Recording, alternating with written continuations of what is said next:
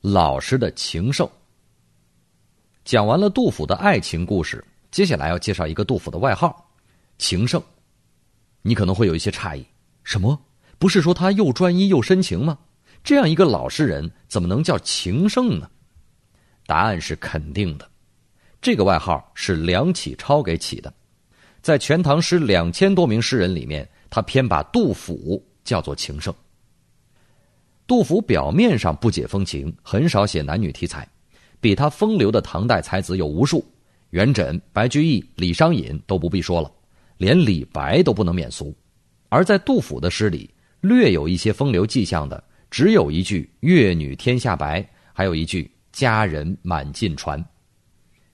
可杜甫并不是真的不解风情啊，在他留下来的一千多首诗里，虽然专写女性的有名的诗总共也没有几首，但是就是这几首女人诗，却写得惊天动地、荡气回肠，写出了情圣的段位。我们就选两首诗，从中看看杜甫的感情历程吧。第一首女人诗是写他妻子的，叫做《羌村》，他一共有一组三首，我们这里主要讲第一首。小时候，我得到的第一本唐诗集所选的杜甫的第一首诗就是《羌村》。当时特别瞧不上他，觉得这诗土里土气的啊，凭什么能入选呢？还放在那么显眼的位置。可是不记得过了多久之后，重新读到它，忽然有想流泪的感觉。前文说过，安史之乱爆发以后，杜甫夫妻分离，妻小滞留在福州的一个村子里，那个地方就叫做羌村。过了很长时间，杜甫才赶去和家小团聚。这首诗写的就是团聚时候的情景。峥嵘赤云西，日角下平地。柴门鸟雀噪，归客千里至。妻奴怪我在，惊定还是泪。事乱遭飘荡，生还偶然碎。邻人满墙头，感叹亦虚兮。夜阑更秉烛，相对如梦寐。诗人赶到的时候已经是傍晚了，在鸟雀的鸣叫声中，归客千里至，他九死一生，才终于能和亲人相见。妻子和孩子忽然见到杜甫是什么反应呢？叫做“妻奴怪我在，惊定还是泪。”其中这个“奴”字啊，就是孩子的意思。这句诗很耐人寻味，不说喜我在，也不说惊我在，而是怪我在。这个“怪”就是后怕的意思，是心里一块大石头终于落地之后的悲喜交集，禁不住热泪盈眶。在家庭离散之后，妻子想必无数次祷告，希望杜甫平安。今天忽然见到他活着回来了，梦想成真，既庆幸又不敢置信。因为诗中说了，世乱遭飘荡，生还偶然碎。在这样一个大乱世，分别以后的重逢是多么的不容易啊！妻子和孩子无比后怕，所以怪我在。最后四句我们在之前的文章里面讲过了。夜晚，这对好不容易团聚的夫妻烛下相对，相对如梦寐，觉得像是做梦一样啊。小时候欣赏不来这样的诗，长大之后才明白，这朴素的诗句里满满都是相依为命的艰辛，也满满都是乱世之中的深情。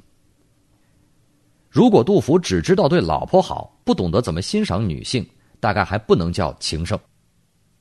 这里要讲的第二首诗，就是杜甫写给一个他欣赏和敬慕的女性的，她的名字叫做佳人。大概在杜甫出生前八百多年。中国汉朝的宫廷里面诞生了一首小诗，叫做《李延年歌》，开头的第一句也是佳人。北方有佳人，绝世而独立，一顾倾人城，再顾倾人国。宁不知倾城与倾国，佳人难再得。啊，这首小诗很美，但是写的很笼统，语焉不详。这位佳人是什么来历呢？她为什么这么高冷呢？她有没有嫁人呢？最后的归宿又是怎么样的呢？我们统统不能确定。这首小诗就像是一枚种子，没有长开，还有待培育。八百年后，到了杜甫手里，这颗种子终于入土了。在大诗人的浇灌之下，它生根发芽，筋脉舒张，变得有了血肉，更加丰盈，焕发出更大的魅力。杜甫的佳人一开篇就是“绝代有佳人，幽居在空谷”，这是极有力量的诗歌开头。只用十个字就交代了最重要的信息，瞬间把你拉进了故事情境中。这位幽居的佳人又是什么来历呢？诗人告诉我们，他自云良家子，零落依草木。随着神秘的帷幕一寸寸拉开，杜甫像是一个游吟歌手，用一种不动声色的平静语调，把他的生平娓娓道来：关中西丧败，兄弟遭杀戮。啊，原来是战火连天席卷关中，他的家庭残破了，兄弟被杀了。乱离人不如太平犬，就算父亲当高官又怎么样呢？官高何足论，不得收骨肉。过去的锦衣玉食都不再有了，可怕的事情接二连三的发生，事情恶衰歇，万事随转逐，就连婚姻也不能成为寄靠。因为丈夫很快就有了新欢，这一切被杜甫锤炼为十个字：“但见新人笑，哪闻旧人哭。”一个高贵的女性在遭逢了家国的不幸之后，又遭遇到了爱情的背叛。在那个时代，她无法战小三，也无法治贱人，但却不愿屈就，不肯低头，于是做出了选择：不如去到那山林之中，修一座茅屋。一个人生活。杜甫想必到访了他的林间小屋，见证了他的生活。他看见侍女变卖了珍珠回来了，他们一起用藤萝修补房子，侍婢卖珠回，牵罗补茅屋。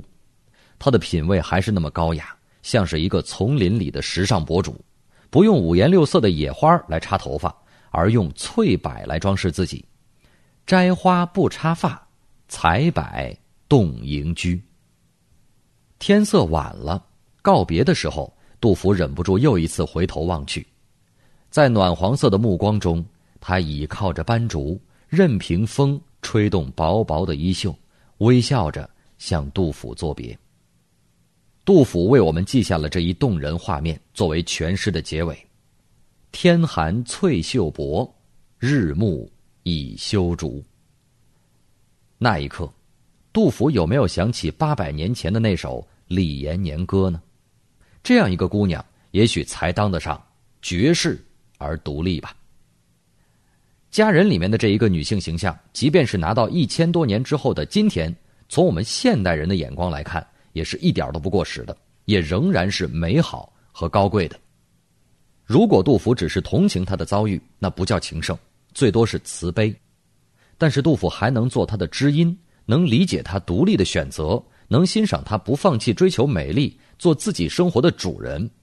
我们经常说世上没有纯粹的蓝颜，但我看杜甫就是一个纯粹的蓝颜。这首诗让我们知道，貌似不解风情的他，其实很懂得欣赏女性独立的美丽。第三首诗则是讲杜甫不喜欢的女人，啊，杜甫真的是一个老实人，很少口出恶言，写诗骂街。你看李白婚姻不幸福，气得对朋友大肆吐槽：“比妇人之淫婚，不如纯之奔奔。”但据我所知，杜甫一生极少对异性说这样的话。那么，这样一个老实人也会有讨厌的女性吗？有的。哈，那一年的三月初三，在首都长安的五 A 级风景名胜曲江池旁，来了一群春游的人，大摇大摆，趾高气昂，被簇拥在中间的。是几个美丽的少妇，他们一到，围观群众就纷纷被亮瞎了眼，又羡又怕的躲开，因为你懂的哈，他们是杨贵妃家里的人。就在这纷纷避开的人群之中，有一个貌不惊人的书生，翻着一双冷冷的白眼儿啊，那就是杜甫。他就像是一个暗访的记者，默默的记录下了自己所看到的一切，一篇著名的通讯从此诞生了。叫做丽人行。他看见杨家的少妇们仪仗奢侈，盛气凌人，她们穿着华贵的衣服，上面绣着金丝的孔雀、银丝的麒麟，他们的长裙上装点着奇异的珠宝，发鬓上缀着翡翠的花饰，一个个的活像仙宫里的人。杜甫的笔在飞动，继续在写着。他看到美女们要野餐了，啊，宫里的马匹飞驰而来，不断给他们送来山珍海味。他还写出了所有唐诗中形容菜肴的最华丽之句：“紫驼之峰出翠府，水晶之盘行素林。”可对于这些，杨家的美女们早就吃厌了。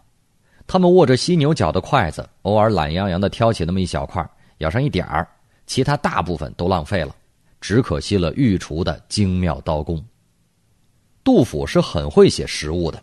在他一生的诗中，曾用力描写过的食物有两种，其中一种食物是他最美好的记忆，比如回乡的时候，父老们特意为他携来的浑浊村酿，手中各有鞋，青稞浊复清；比如在饿了很久的肚子之后，长安好心的朋友热情接济他的香米和酸菜，长安东租酸且绿；还比如在大冬天，知己好友特意为他凿冰捕来的鲜鱼。